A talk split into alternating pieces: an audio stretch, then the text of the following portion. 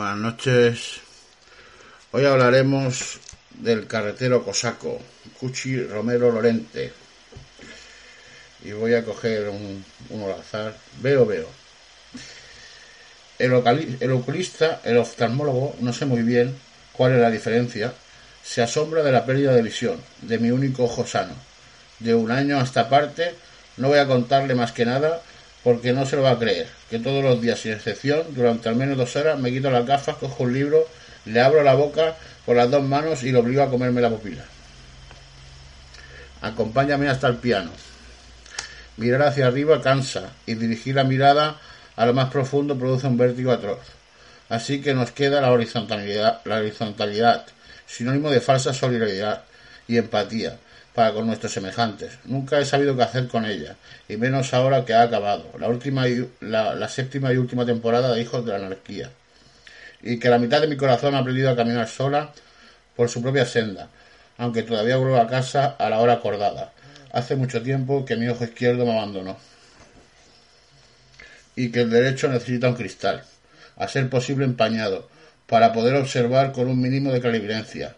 Esto, que se da en, llamar realidad y que me permite comprender por qué Ray Charles siempre está sonriendo. Bueno,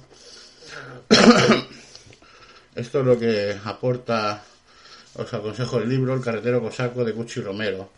Y ahora vamos a, a uno que me, me llama el corazón de bondad, bondad que destila por todos sus, sus poros. Es Manolito Chinato os esperanzo, amigos. Tú, que vives de nada sonriente, amigo pobre. Tú, que sueñas con arcoíris eternos, amigo ciego. Tú, que en silla de ruedas eres esperanza de atleta, amigo. Tú, que en tu cama clavada tu cuerpo aún sonríes. Tú, que, por ser como eres, o por ser como han querido que seas, ves tu celda a campos verdes. Tú, que para pensar o para olvidar te embriagas a diario.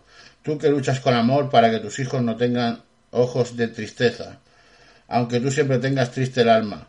Tú con cara rara, ojos ovículos y para los demás nada de esperanza. Tú, mujer maltratada, con miedo a gritar tu agonía.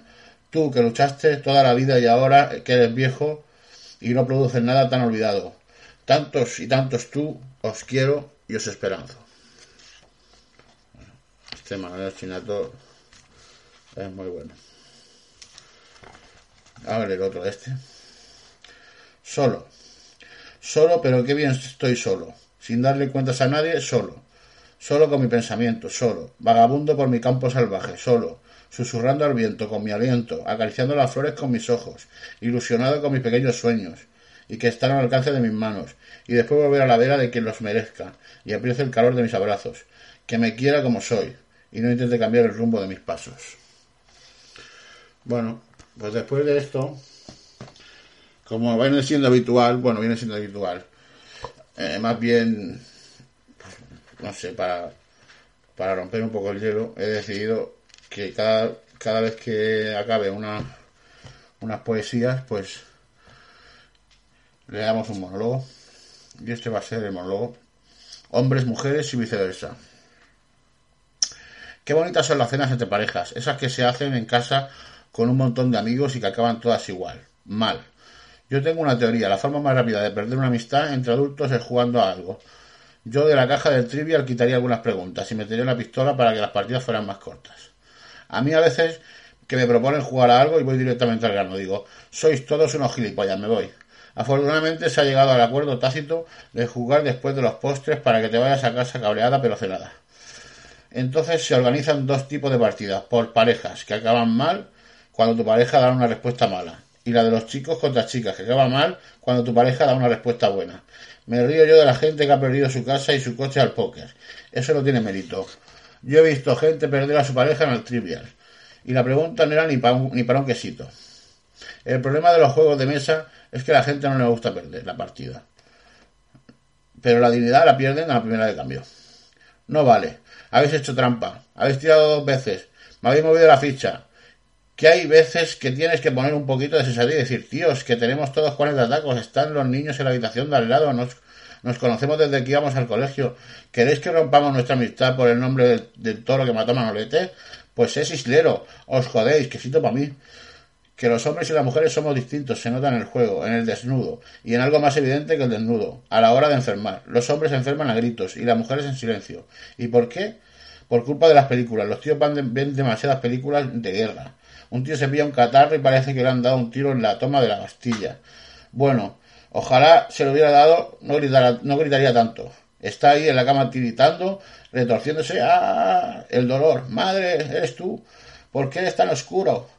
Se mide la fiebre cada 10 minutos. Y si no tiene, es casi peor que si tiene. Dios, 36,2. Se me está enfriando el cadáver.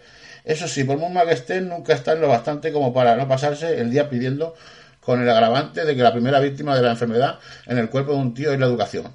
Agua, aspirina, manta, zumo, zumo, que parece que si no le llevas se te muere ahí en el sofá. De bote no, exprimido natural, porque eso sí, por muy malo que esté, el paladar nunca sufre. Luego lo llevas al médico y pasas una vergüenza horrible. ¿Qué locura a su marido? Y tú dices, hombre, por como ahorita diría que le ha pisado una mina. Y todo para que diga, tienes gripe, que haga reposo y que se quite la venda de la cabeza. Por fortuna las mujeres no hemos visto tantas películas de guerra. Lo malo es que no hemos visto demasiadas películas de amor. Te coges una gripe y vas tú sola deambulando por la casa como Madame Bovary, con los ojos vidriosos esperando a que él se dé cuenta de que, esté, de que te está consumiendo la tuberculosis. Te abraza y te diga cuánto te ama mientras te suplica que no te mueras. Te pasa algo y tú toda trágica dices, no, nada. Entonces dame un zumo que me duele la garganta, exprimido natural. Y de las bodas, mejor no hablar. Ahí las diferencias entre hombres y mujeres son insalvables. Este fin de semana estuve en una boda sencilla en la Catedral de Burgos. 500 invitados. La novia llevaba un ramo que a la que se cayó encima la tuvieron que sacar con una desbrozadora. Y tuvimos suerte de que fueran Burgos. Porque ahora mismo si te invitan a una boda sencilla y lo normal es que tengas que irte a una playa de Bali. Sencilla para los balineses, que viven al lado, para ti una putada. A mí me sorprende lo distinto que es el concepto de boda sencilla para una mujer y para un hombre, ¿verdad? Para ti una boda sencilla consiste en invitar a los del gimnasio. Para los tíos una boda sencilla es una la que puedan ir en vaqueros, o incluso sin ellos. Y nada de banquete. Buffet libre para ponerse hasta las orejas. Y de postre triguetones. Qué bueno. Qué bueno. Yo eso lo firmaba, porque a mí es que lo de la tarta nupcial me indigna. Me estoy cansando. Es un día muy especial. He pagado más de 6.000 euros de banquete y la, y la tengo que cortar yo. Si me queréis, también voy a la mesa por, mesa peleando los agostinos. Es importante saber distinguir entre una boda sencilla y una boda íntima. Boda íntima es la que hizo mi mejor amiga. Es la típica que tienes desde el colegio, a la que has contado todos tus secretos, con la que te has cogido la primera borrachera y te has dado un beso de tornillo.